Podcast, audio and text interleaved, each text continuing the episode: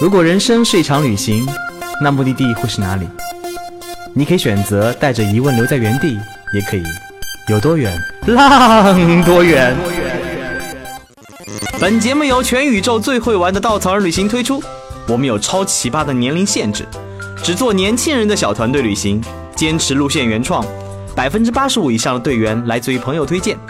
关注稻草人旅行，和我们一起出发，爱上这个世界。欢迎收听最新的一期《有多远浪多远》，我是道哥。在进入今天的节目之前呢，道哥想拜托大家帮个忙，因为道哥刚刚参与了喜马拉雅平台的原创主播扶持计划“逃生行动”，所以呢，需要大家给道哥壮壮场面，多来评论区撩撩道哥，留留言，随便提问都可以。我们会选选择每一周最受欢迎的评论，然后送出一份非常惊喜的礼物。好了，我们今天请到两位嘉宾，呃，一位叫做 Alex，一位叫 Betty。Hello，大家好，有没有觉得我们今天特别 international？哇、wow,，Alex Betty，My name is Doggy。啊，今天我们今天小编，我昨天跟小编起了个名字叫 Cinderella，所以我们今天是 A B C D 组合，耶、耶！哦，好了，那个呃，Betty 其实她在稻草人的昵花名叫做小郭，对，所以叫我什么都可以，因为我有不同的身份，然后大家叫我不同的名字然后感觉特别的，international。不是特别的 secret 啊。所以 Alex，那个你为什么叫 Alex 呢？你有没有我你有没有正常点的名字？没有没有没有，我的 Alex 非常的有品牌化。我最新的词就是不弯胜似弯的艾利克斯，等等一下，不不不不弯胜似弯。不欢胜似弯，曲直难辨，Yeah，所以今天我们请来的两位是我们今年的萌新领队，有很多的队员都会问，哎，你们的各种奇葩妖艳贱货的领队都哪儿来的？怎么每个人都特别的有意思呢？所以我们今天请来两位二零一八年的萌新领队，来给他们大家讲一讲他们如何被我们骗进来的。Alex 呢，大家听他的口音特别的台湾腔，呵 呵他真的是台湾人，妈，所以来大陆多少年了？来四年了。四年还没有学会上海话吗？啊，小小弄，我只会小小弄一个他们还没有标准的普通话吗？啊呃啊，标准的普通话。嗯，讨厌，讨厌了啦！哦，你说这种啊，对啊叫台腔。对你有标准的那种普通话会学会吗？还是哦说还是脑子里一直漂浮着台湾的？啊，没不不不，我从其实一开始就没有什么台湾腔，当然很多人说哦，你台湾好重哦，哎，你是周杰伦，你你可以唱周杰伦的歌吗？上次我带队才被要求唱周杰伦的歌，因为他们就觉得啊、这样一定很有味道。好了，对啊，好，你一边去，我还是问问小郭。小郭是哪人？河南人，河南人。哇哦！然后在上海工作、生活、读书有七八年的时间，对然后也不能说是被骗过来，我是自投罗网来的。对你们两位是如何加入这大家庭的呢？怎么知道稻仓旅行这一个奇葩组织的呢？因为我在大学的时候知道这个社团，然后是学长做的社团，然后后来学长成了工作室，然后所以很早就知道了。然后呃，在一年之前，就是最近的这一年，因为是自由职业，在经营民宿，然后又时间也有，然后金钱又没有，然后就想再发展一些什么副业，于是就想起来了这么回事儿。加上自己本身也很喜欢玩，所以在考虑到能出去和能赚钱的时候，就想到了领队这个职位。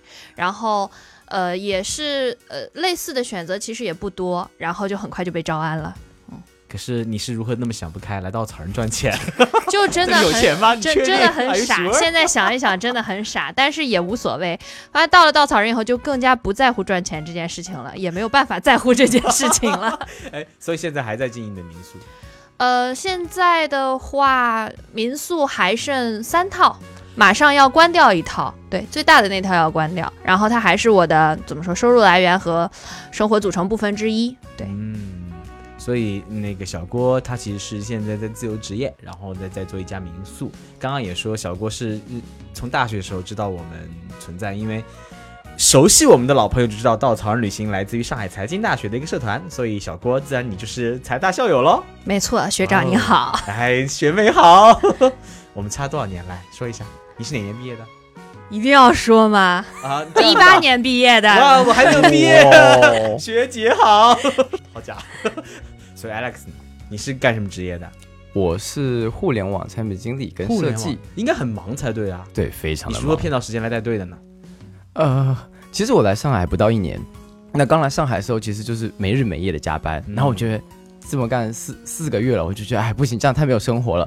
然后开始有同事或朋友会跟我推荐道道，然后我就想 OK，那我就试试看走走看，呃，微旅行吧，朋友在上海完全不熟。然后呃，参加两次微旅行，感觉体验特别好。我觉得呃，从从微旅行中可以感受到很多的上海的文化故事。然后后来我就想参加一次短线，然后参加第一次参加短线的时候，就去那个里海火山岩，然后玩的特别嗨。那时候带队的是某某，然后某某就是会帮我们分队啊，还有天使国王啊，最后就是有很多游戏。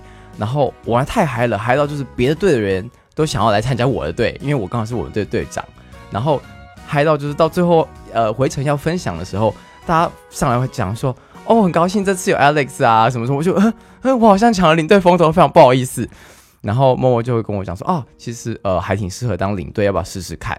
然后我就呃下毕业就跑来尝试，然后很幸运，我们是在我是在六月底的时候投的，然后七月初就已经有结果了，然后我就一路顺畅的就上来。虽然说面试非常多次，然后呃筛选也非常严格，但我就很侥幸的就一直过关关过这样。我好想知道你们俩是觉得自己有什么样的能力能成为大仓领队，然后被录取的呢？没有，就抱着啊、反正又觉得想说，呃，可以出来玩，然后当当一开始的时候觉得啊，又可以出来玩，又可以打电话，所有的这么挺幻想，好的，实际上对，完全不是这。回事，对啊。啊，培训之后就觉得哦，这就是一个付出人生的一个工作，哦付出人生，还有人敢来再面试吗？真是的。挺好，挺好。所以，所以你们之前对稻草人的工作是怎样的一份幻想？就觉得可以一边玩一边赚钱，后来发现真的是当时太年轻，虽然只是半年前的自己，但是当时也是太年轻了。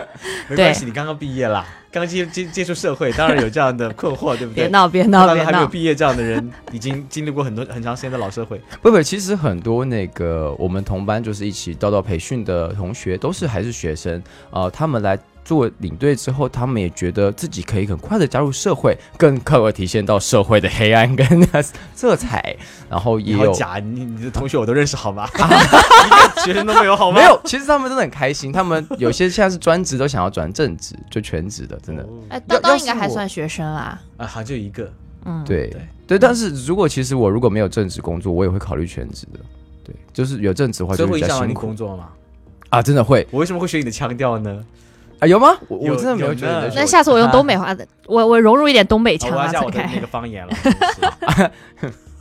被你带着偏带着跑，真的是。哎呦，讨厌了！不要这样。哎，所以在当完领队以后，其实你们的幻想应该是破灭了。有没有发现真正的一份稻草领队工作是特别特别辛苦呢？其实嗯，我觉得仅次于照顾生病的人，照顾这群健康的人，真的仅次于照顾生病的人。这不是一句玩笑话，我照顾过病人的。对，然后呃，我觉得照顾病人呢，是我目前做的最难的一件事情。然后其次的呢，就是照顾这一个团的健康的人，应该是第二难的事情。其他的什么上班啦、自由职业啦、什么乱七八糟的各种各样的尝试都没有这么。呃，麻烦和辛苦吧，不但是因为付出很多，所以收获也很大，就是这样。你以前有参加过旅行团或者做过领队这样的职业吗？完全没有，我既没有参加过稻草人的团，也没有参加过传统旅行社。我是呃，之前自己出去的话，都是自己做攻略，然后做行程策划，拉着小伙伴，就是我是那种角色，保姆型的角色，从组团，然后到订机票、订酒店、订行程，然后出去玩，甚至我还会自己百度一下那种背景知识，跟大家科普一下这样子。然后这是之前的角色，然后后来呢，可能是把这个特质发扬光大了一些吧。对，然后除此以外，又增加了很多，嗯嗯、呃照顾健康人的一些，对一些一些一些要做的很多行为，以及很多心思和技巧在里面。看来那个不少辛酸泪啊！如何照顾健康人？我们一会儿再聊。Alex 呢？没有，我觉得刚刚郭整个就天真了。什么叫做照顾最辛苦是照顾生病，才是这团健康人？根本就是在团中也有很多生病的人。像我很幸运的，刚好不是我，刚好是我们另一个很好的领队平平。他在带队的时候，就有一次碰到那个呃，我们去大西北，然后是有一点，就一第二天是有点高纬度的。然后他说他晚上大家休息在老乡家的时候，高海拔，对，海拔比较高。你刚哦刚好说高纬度纬啊，sorry，我这个没有文化没有文化 的台湾人，没文化的台湾人没错。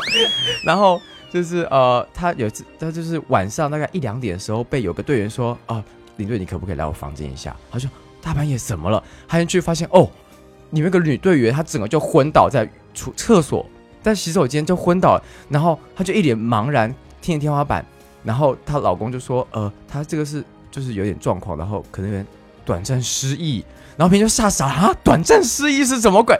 然后他就很胆战、很很胆怯的过去，他说：“呃，你好，我是平平，我是你领队，你记得我吗？”他就是，然后那个女就说：“呃，我认得你的脸，但是我不知道你是谁或叫什么。不好意思，对。”然后平平就吓坏了，半夜三更就赶紧带他请老乡，就是开车开到山脚去去医院，然后呃才赶紧就回来。平平整个晚上没有睡，然后后面还有八天的行程。我好像知道在哪里，在祁连县吗，呃，在在那个对就是马大哥两千八百米。对对对，其实其实没有很高，不一样的人会有不一样的反应啦。我我那天带队，其实也有很多人不舒服，啊大家没有办法出来看星星。然后你是怎么解决这个问题的呢？我的哦，你说大家很不舒服吗？啊，其实这个东西还是要提很提早地跟大家说，呃，我们都一定会做很多功课，说哦、大家不要洗澡啊、不要喝。呃不要要要要保持那个身体的温度，然后不要太多的运动啊、爬山这样要休息，所以我们要控制大家的速度，关注各种各样的小细节。所以有没有觉得作为一个稻草领队，你瞬间多了很多文化、很多知识？我觉得我就是瞬间成为妈跟爸的人，提早成为爸妈。小郭呢？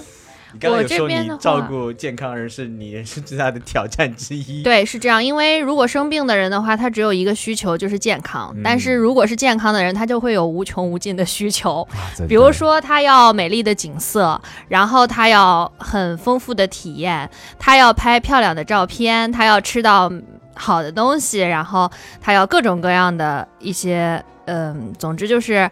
呃，旅行中该给的和旅行中可能不会出现的，都想会要很多。然后除了想要满足队员的期待，那我们作为领队还想要给到队员他想不到的事情，所以我们也会在行程中，嗯，再想办法增加很多惊喜、亮点或者是回忆点。然后也有很多很成功的，比如说我印象中，呃，我的朋友也是领队小超，他在。带一次线路的时候，他本身就非常擅长给大家拍照片，摄影达人的样子。然后他在倒数第二个晚上，在那个内蒙，应该是内蒙一家小县城里面跑遍了全镇，然后找到了能打印的店，然后给大家打印出来明信片，手写给每个人寄语，就非常的走心。然后像这样子的一些。嗯，巧思吧，每个人都会有每个人不一样的嗯一些行动。比如说 Alex 就经常会准备一些嗯吃的喝的，在大家精疲力竭的时候，给大家一些体能上的补给。主要我只能靠体能服务大家了，身体好。刚刚说小超，我突然想到一个关于小超，今天我们在吐他的小曹，特别有意思，因为小小超是产品部的嘛，嗯然后他刚开发了一条短线，是去看银杏叶的。然后周末两天，然后他可能不是那种很擅长交流，或者说很容易开放开自己的人，他在中间安排很多惊喜，尤其是安排了一个银杏树下的一个聚餐，结果呢超级尴尬，他把所有人大家过来一下，干嘛？坐下了吗？干嘛？我们吃点东西嘛。就这样子，他就像个老妈一样在旁边哦站着，看着所有人很尴尬在那吃东西。所以他是这样子，他是这样子来引导大家来聚餐的吗？对，啊，不像那条不像他平常的他，其实他平常我们是称他为话术小王子，那讲话真好听，你知道吗？真的，但是他真的吗？我跟小超之间没说过超过十句话，没小超怎么样了？还好，怎么好了？就是还好。好吧，我们聊不下去了，再见。真假的？上次他呃带这个长兴首发的前面的一周，我陪他走了一条这个线。那我们自他自己租车，然后开车带着我，我在旁边就是一陪唠嗑的。对，然后我们一起走了一遍这条线，全程一天，他全程各种焦虑。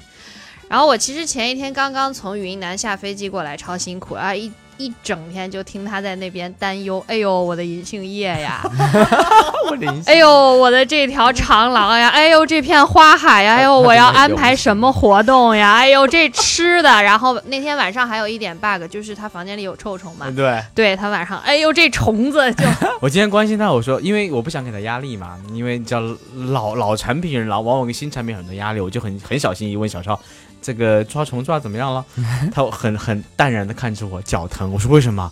他说每个房间隔太远，每个房间跑来跑去抓虫，真的真的真的，那个是一个类似于像山间小别墅，而且还真的是开元集团很好的一个别墅集团做的这么一个山间独栋别墅。我当时就吐槽，我说这么好的酒店集团，怎么连除虫都不会呢？真是，哎，好吧，路上一定有很多意外，你懂的，对，老产品一定懂的，咱咱们不要把我们的底儿都透光了。好可 怕。咱们说到那个带队这件事儿，既然你没有跟过以前的传统团，所以你对领队这份工作本身的认知，应该是跟你想象不太一样吧？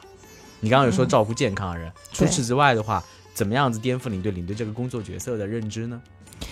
嗯，在其实我之前是完全没有参与过传统团的，嗯然后呃上个月月末的时候，我在云南自由行嘛，嗯然后因为交通也很不方便，所以我走了一个一日游。然后当时就感受了一下传统团，感受完了以后，我就才开始在给我的老队员朋友或者是老领队朋友吐槽，就是天呐，我以前不知道旅行团是这样的，稻草人可真好，因为我们会想很多办法让。队员融入其中，除了融入到景色中以外，但这个是大家会很自然的融入到景色中嘛，拍照啊、造型啊什么的。还有就是融入到当地人的生活中，以及融入到车上的这个团队中。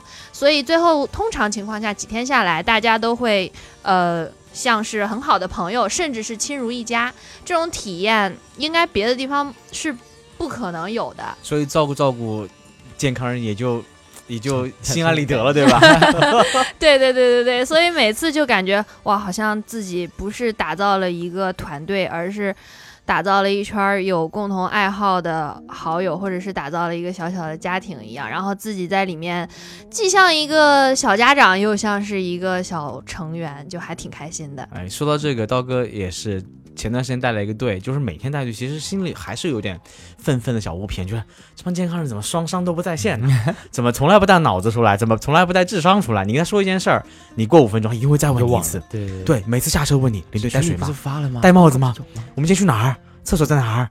那个吃啥？开车多久？对，就我说刚发过，再来一遍，每天要解释五到十遍。但是你你就那过程当中你会有点不耐烦，但结束以后大家像朋友一样，像亲人一样。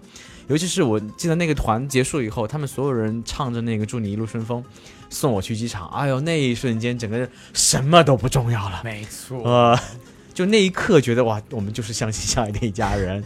所以 Alex，你刚刚有说你之前有参加过传统团队吗啊？有，其实我跟郭很不一样。那个我以前参加过非常多的国际的旅游团，然后还有台湾的、大陆的呃国际团都有。嗯，然后呃，甚至成为道道领队之后，我还有回去参加一个台湾去新西兰的团，那时候陪我妈去玩。你为什么不跟稻草人去呢？哦，对，你的妈妈要来对 对，年龄限制。陪 我妈哎呀，对，没错，对都愤愤不停。然后以前去参加团，就是单纯就是啊，跟家人出去玩，跟朋友出去玩，就是完全就是享受旅程，然后也不会。呃，也也会去 diss 一些呃导游，就是哎，这导游不好玩，不会带带事情，不管我们这样。那后来成为稻草人领队之后，就心境完全不一样了。我会去想要学习，呃，领队跟导游到底有什么不一样。然后那时候我去新西兰，我就很仔细观察这个领队，呃，这这这导游，因为以前我不知道领队跟导游是有差别的。我现在这领队更像是带着大家照顾大家行程的这种食衣住行，但是他的能力并不是像导游需要那么全，导游必须知道每一个点的环节，感觉是这样。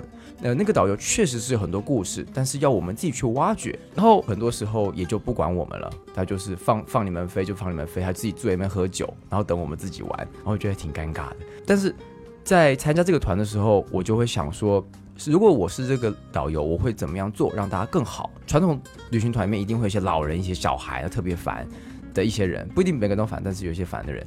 像这有我碰到一个大叔，他就爱讲什么哦，我什么地方都去过啦，哦那个哦那边的龙虾很好出，一斤三足六哦，一天到晚就 很俗气，你知道吗？他 一直讲哦这边的龙虾好出，那边的牛排好出，但你觉得很有意思吗？在路上遇到各种各好形形色色的人，让你看遍世界的各种人。但是你跟他出去玩十二天，他每一天都跟你讲，哦，这边的龙虾没有那边的好出，你说啊、这很累，你知道吗？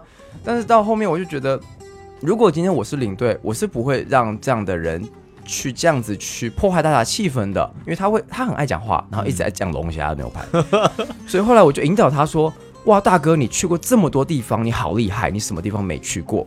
然后他就开始讲他很多的故事，然后我们我就发掘他的他的优点，嗯，他去过任何的地方，他可以记得的所有的城市，我更考不倒他。我已经是在国外留学，我去过很多地方、很多国家、五大洲我都去过的人，可是我绝对没有他这么厉害。每一个城市、每个国家，他可以讲去几遍，那名产是什么，特色是什么，他可以一清二楚。他已经六十岁了，可他可以这么口齿清晰，记忆力这么强大。然后，但这不是重点，重点就是我觉得我改变心境之后，我知道怎么去挖掘队员的优点。然后让大家觉得哇哦，这个人很厉害，而不是啊这个大叔好烦，哇，特别棒！所以你刚刚有分享做领队两个有两个你的改变，嗯，第一个你是去更多学习心态去看别人身上的优点，对，第二个是你跟别人相处的时候会更加去挖掘他身上闪光的地方。对，我觉得我可以看到明显我这样的一个改变，我觉得真是很棒的一个成长哦，一下子把利益拎高了呢。来，Betty，还 两个回来，我都不敢讲话了，真可怕。我觉得其实当领队。蛮拓展，就是，嗯，看到人类的多样性，嗯，真的很多样。然后自己的话就会包容度更高一些，心态更加平和，真的是什么都有。但是其实这件事情呢，是，嗯，在我之前经历上的加成嘛，因为我本身做民宿房东，我自己是住在房子里面的，然后也跟客人一起相处的，所以这一年下来也，嗯。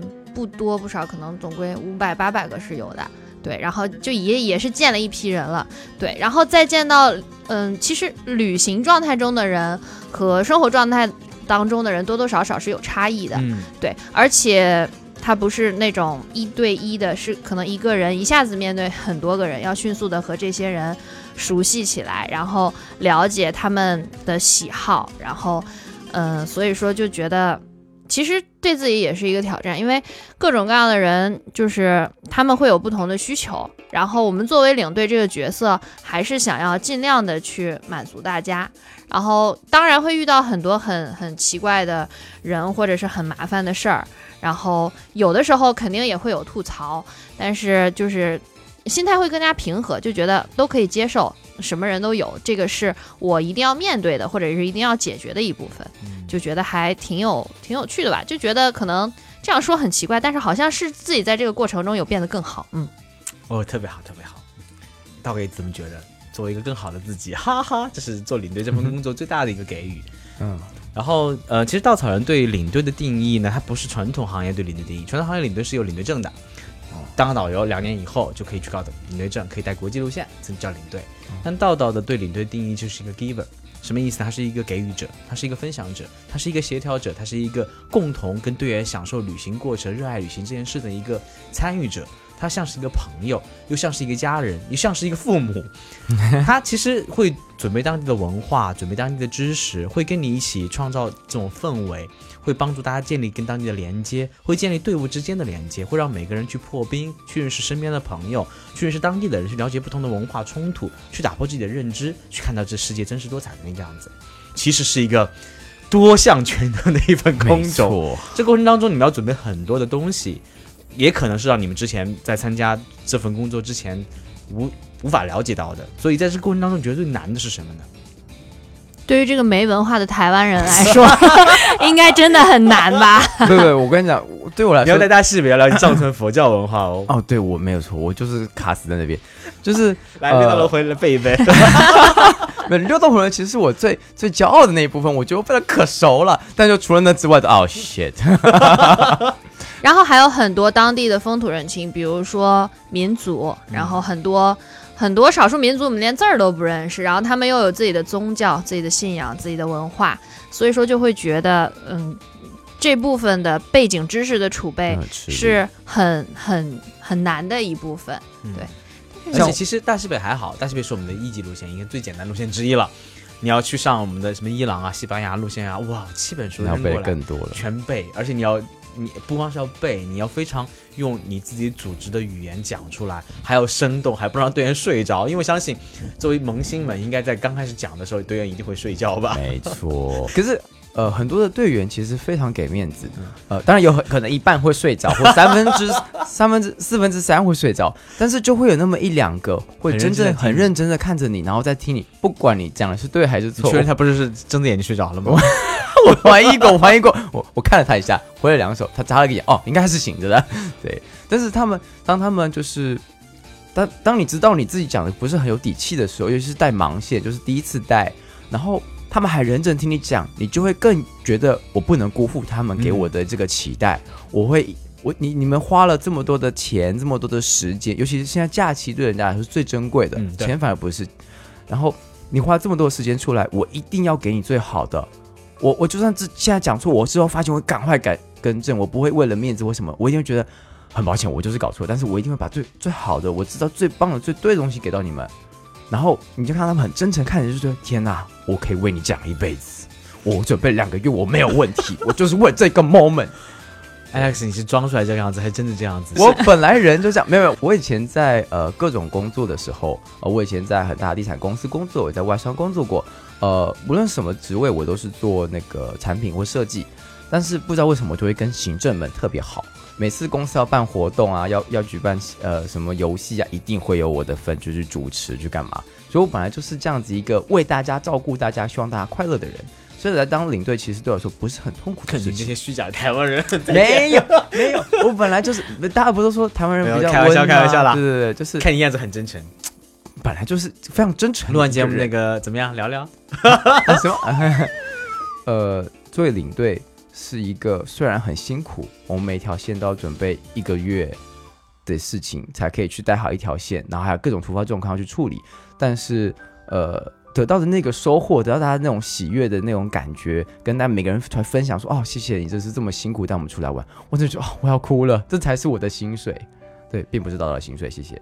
嗯，对，其实其实我也很喜欢 “give” 这个词，嗯然后我会觉得说，在付出的过程中，同时也能够得到一些回馈，就是来自队员的回馈。你真心付出出去，大家就会真心给到你一些感谢和反馈，包括后续可能也会有一些人生上的交集，这个都不好讲，对吧？但是但是大家也看到了很多，真的会出出现这件事。然后说回到刚刚那个准备的部分，其实我我个人就是很看重人，就是我会觉得说，我带这条线路和别人带这条线路是不一样的，哪怕我们拿到的资料是一样的。所以说，对于这种大部头的东西，当然我也经历过很多很很就是最初很痛苦的阶段，就是吸收不了。理解不了、讲不出来的阶段，然后后来我会觉得说，哦，没关系，就是你只要说出来，你能接受的就好了。因为有一些东西是，呃，没有办法，呃，就如果我不能内化成自己的，单纯的去说，就像背诵，那我觉得这不是一个 giver 应该有的样子。嗯然后我比较喜欢的是，我真正的喜欢这部分的文化，或者是背景，或者是地理人文上的东西，然后我就看，然后接受，然后同时分享给大家，是作为知识分享给大家。这就是我觉得每一个领队带这条线路是不一样的，因为我接受的部分和我理解的部分，比如说增加了我的一些可能是设计，或者是。呃，一些幽默或者是一些嗯小的话术在里面，那我的表达方式和别人的呈现方式也是不一样的，所以我会觉得说，嗯，文化这部分确实很难，但是其实也很有趣，而且做难的事情就很有挑战性啊，做好了以后多开心。嗯，所以在带队的短暂的带队经历当中，有什么特别打动你们的瞬间吗？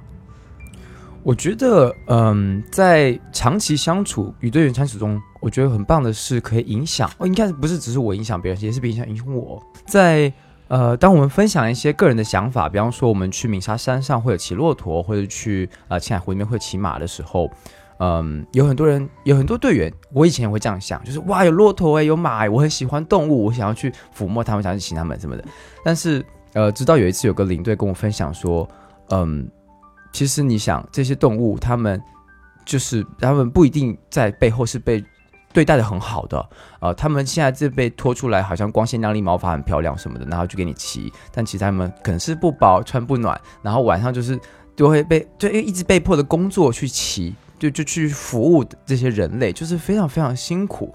然后我曾经听过有一个领队的故事是，他也是一样，他根本不 care 这种东西，他就骑着骆驼很高兴上了山，但是他在夕阳西下的时候，他看到骆驼滴了一滴眼泪，然后那不管那到底是他是可能杀进了眼泪很痛之类，反正就是他看到骆驼滴了一滴眼泪，然后他真的觉得很难过，他真的觉得就是我为什么要去这样对待另一个生命？为什么我要去呃骑他们去当做我的娱乐？我只为了我那一点点的就是就是偷懒，所以他就决定就是这辈子再不会去骑乘任何动物，然后他就坚决的用自己双脚走下很长很远很辛苦的一个山丘，然后去把骆驼牵下来。那我觉得这种故事就是一个，我会觉得会改变我对生命的看法，对对很多不同事物的一个看法。那这就仅仅不只是旅行上可以学习到的东西。我有把这个故事分享给队员。其实除了就是领队会对队员有影响，我也看到很明显队员之间相互的影响。然后我还蛮喜欢这部分的，因为其实出去旅行，大家很多都很开心，都是嘻嘻哈哈的。然后，但是很妙的是，每次回程分享在大巴车上的时候，总有一些比较。嗯，情绪波动的瞬间，我对那些眼泪都印象很深刻。我记得，嗯，有一个年轻的妈妈，她也是从上海过去的，然后她刚刚开始拿着话筒讲话的时候，就说，嗯，真的很年轻，孩子只有两岁。然后她说，大家也知道，人到中年就有一些。呃，有形的、无形的压力和一些卸不下去的重担，然后他那个时候声音就已经很哽咽了。大家很喜欢他，因为他性格非常开朗、风趣，也挺有意思的一个人。然后在整个旅行中对大家很有照顾，而且对整个目的地都充满好奇。大家就纷纷去安慰他说：“哎呀，别别难过，老大马上就要回上海了，怎样怎样的。”然后老大就说。嗯，就是回上海才很恐怖，让我觉得就是大家是真的把自己的，嗯，平时生活的那些重担都放下来了，去轻轻松松的开始一场旅行。然后还有一次，我记得是一个小姐姐，然后她应该也有大概八九年这样子的工作经验的样子，然后她说，嗯，她开口也就开始流泪了，她说。嗯，进入到社会以后，很少会有人敞开心扉、毫不设防的交朋友。但是他在这趟旅程中收获到了几个不错的朋友，然后他觉得这种体验很难得、很珍贵，然后他非常珍惜这样子的感情，也非常珍惜这样的人，然后就有那么几次流泪，让我觉得印象特别深刻。呃，而且还有一次是那个。呃，我第一次打西北线的时候，那是是我的考核线，嗯，那时候我特别紧张，然后也不够时间准备，啊，但是我还是就是，尤其是第一次，我一定想要把最好的呈现给大家，然后刚好是七夕，呃，那天晚上我们刚好有篝火，很棒，就是有气氛，有人，然后大家都聚在一起玩，我们三个团一起玩，啊，刚好另一个领队他们准备了那个蜡烛，在壁上打了一个很漂亮爱心形，然后我刚好准备了玫瑰花。哦，我把我我就先把玫瑰花给到队中 CP 的男生们，就说啊，这些就是我准备给你们的，给你们的女伴的。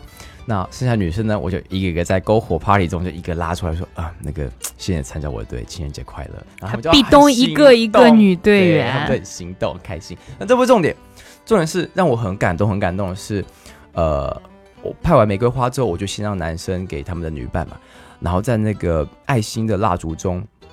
有一个已经在一起七年、结婚有小孩的一对老夫妻、老夫老妻，他们其实没有很老，他们就大概三十中。然后他就拉着他老婆出来，在所有的爱心中就跪下，然后就说：“老婆，对不起，我让你等七年了。七年我们结婚的时候，我从来没有跟你求，就是正式好好的求婚。我让你等七年了，我真的很对不起你。那这次刚好。”有这个机会，我想再跟你说一次，你还愿意嫁给我吗？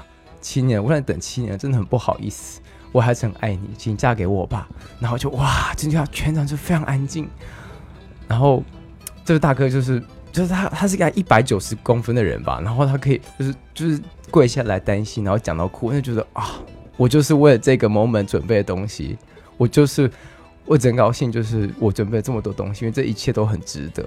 哇，Alex，你是你真是戏精啊！你讲这段话的时候开始哽咽状，天哪！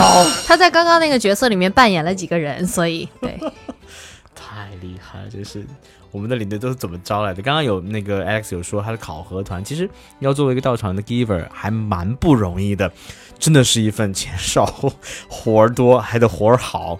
要求特别高的一份工作，因为前期他们要经过面试，通过首先简历关加面试关就已经淘汰了百分之九十的人了，其次呢还要经过两天的培训跟四天的实战培训，其次还要经过考核团，考核团有一个老师全程盯着你一举一动，然后打分判断你是否能够成为一个合格领队，然后才能正式成为一名领队。这个过程是非常煎熬、很有压力的。对，毫不夸张的说，我也是有过工作经验的人。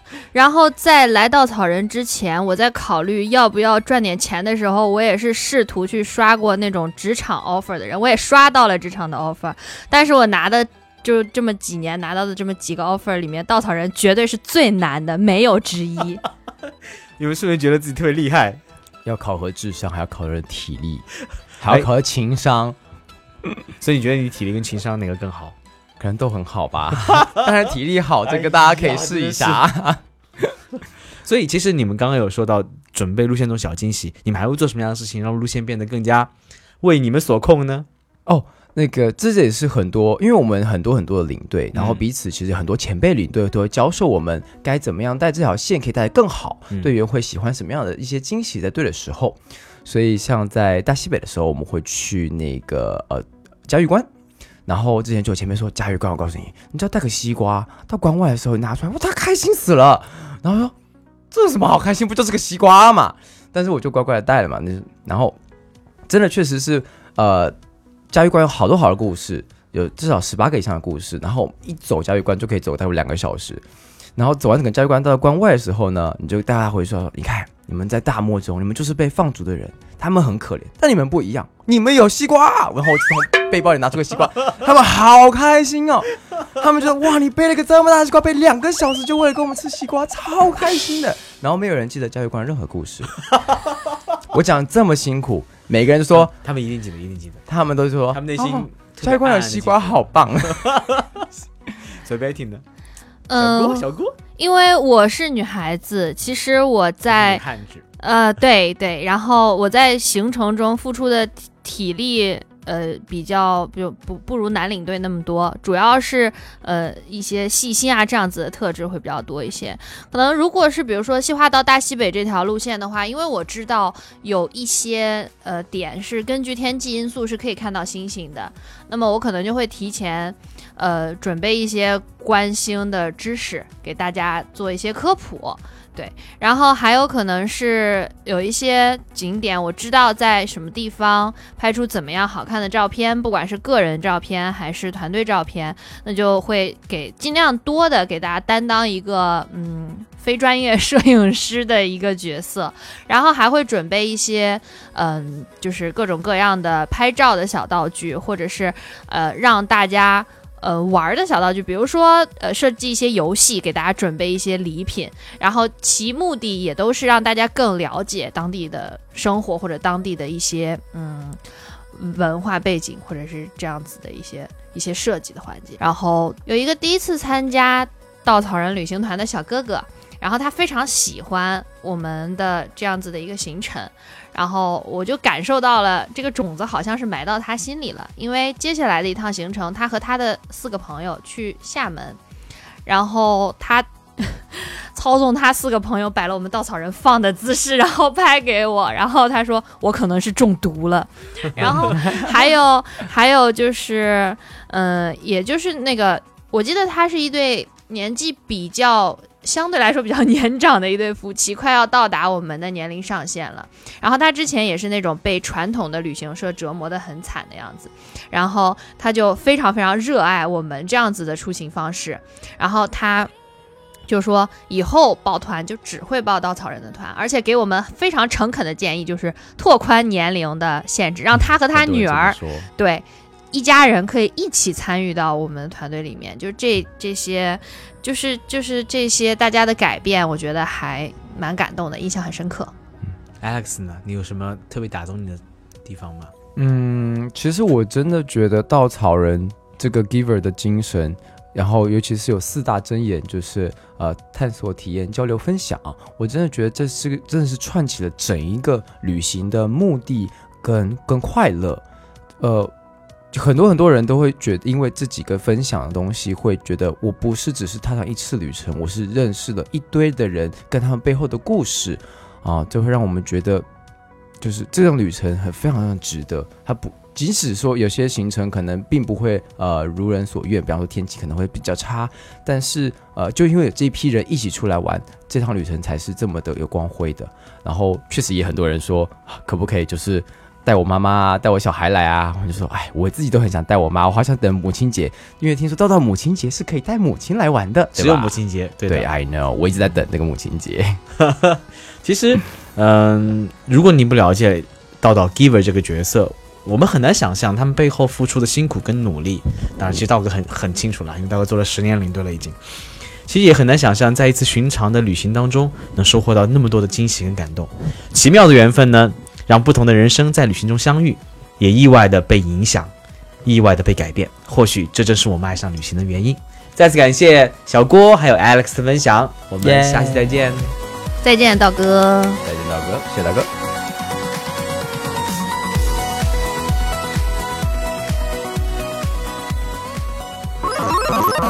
请搜索“稻草人旅行”，和我们德艺双馨、颜值出众的领队一起出发，爱上这个世界。